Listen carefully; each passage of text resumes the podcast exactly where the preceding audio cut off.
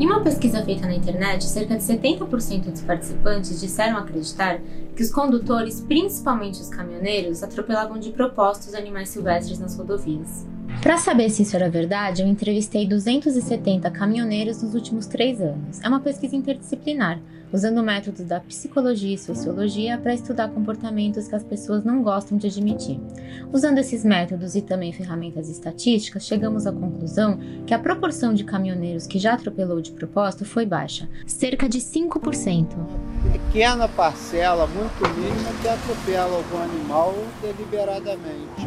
Ninguém quer atropelar animal porque afinal de contas o animal não está fazendo mal para ninguém, ele está no ambiente dele, né? De repente a estrada até que está num ambiente que não é dela. E esses poucos que atropelam de propósito associam esse comportamento a uma sensação de poder, que parece estar associada a um sentimento de falta de reconhecimento social e até humilhação. A gente se sente assim, por exemplo, humilhado, né? O caminhoneiro é mal visto, mas o caminhoneiro é o que leva a riqueza do nosso país. Por exemplo, eu deixo a minha família para servir quem?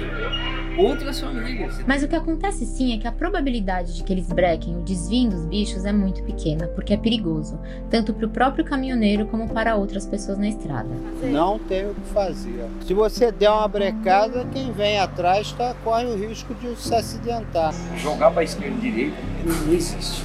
Qualquer movimento brusco que você fizer, você toma o caminhão. Isso não significa que eles não se importem com o bicho. Além do risco de acidentes e do prejuízo financeiro com a colisão, existe também um custo psicológico em atropelar um animal. Eu fiquei meio chateado porque a gente não gosta de matar nenhum animal, ainda mais um animal silvestre, né? Ainda mais um animal que está ameaçado de extinção. Né? Eu, eu não gosto de atropelar nenhum sapo. Ou seja, o estudo mostrou que os caminhoneiros não são esses vilões que não se importam com os animais.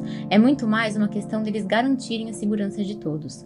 Esses resultados ajudam a direcionar ações conservacionistas. Seria mais um indício de que a melhor solução para os atropelamentos é investir em medidas que evitem que os animais entrem nas pistas, como cercas e passagens de fauna. Então, se houvesse mais proteção para os animais, certamente isso geraria mais proteção para a gente também, para os caminhoneiros e para todo mundo né, que trafega nas rodovias. Já ações de educação e sensibilização dos motoristas parecem ter pouco efeito, pois o número de caminhoneiros que faz isso por outras razões que não a segurança é muito pequeno. E talvez o que ajude também é a gente mudar nossa percepção em relação a esse grupo que tem um papel tão importante para o nosso país.